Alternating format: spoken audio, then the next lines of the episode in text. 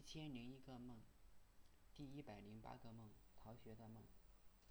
早上起床后不想去上课，就把课本放在桌子里，准备去爬山。我不敢走大路，怕被老师看见，所以走的是小路。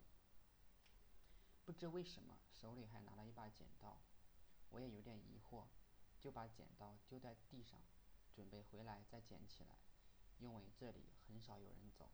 爬山回来的时候，却发现剪刀还在，不过却变小了很多，而且路上还有低年级同学。我飞快地捡起剪刀，似乎没有人看到。这时却发现有辆满载的大卡车正在上坡，行人连忙躲到路边的草地上。我觉得司机没有礼貌，不礼让行人。于是我就飞了起来。大概比卡车高五六米的样子。等到了大路，车更多了，那些小汽车开得很快，行人根本不能过马路。这时，那个低年级同学飞过去，拉住奔驰的小汽车，让行人过马路。我觉得这位同学非常的善良，而他却担心我不高兴，因为我飞得比他高。大概技术更好，他没有征询我的意见，有点班班门弄斧的意思。我微笑地说：“你做得很好。”再后来，我遇到化学老师，却担心他不认不认识我。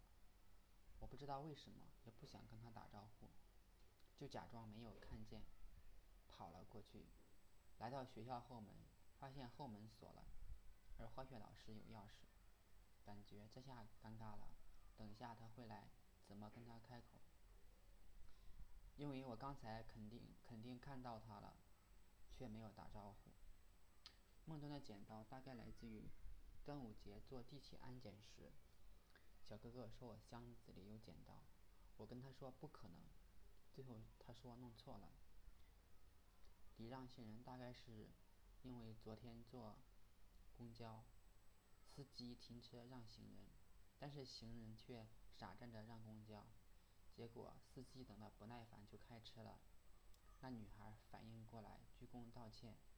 上学的时候经常逃学，最害怕遇到老师。现在想想，大概班主任才会关心学生会不会逃学。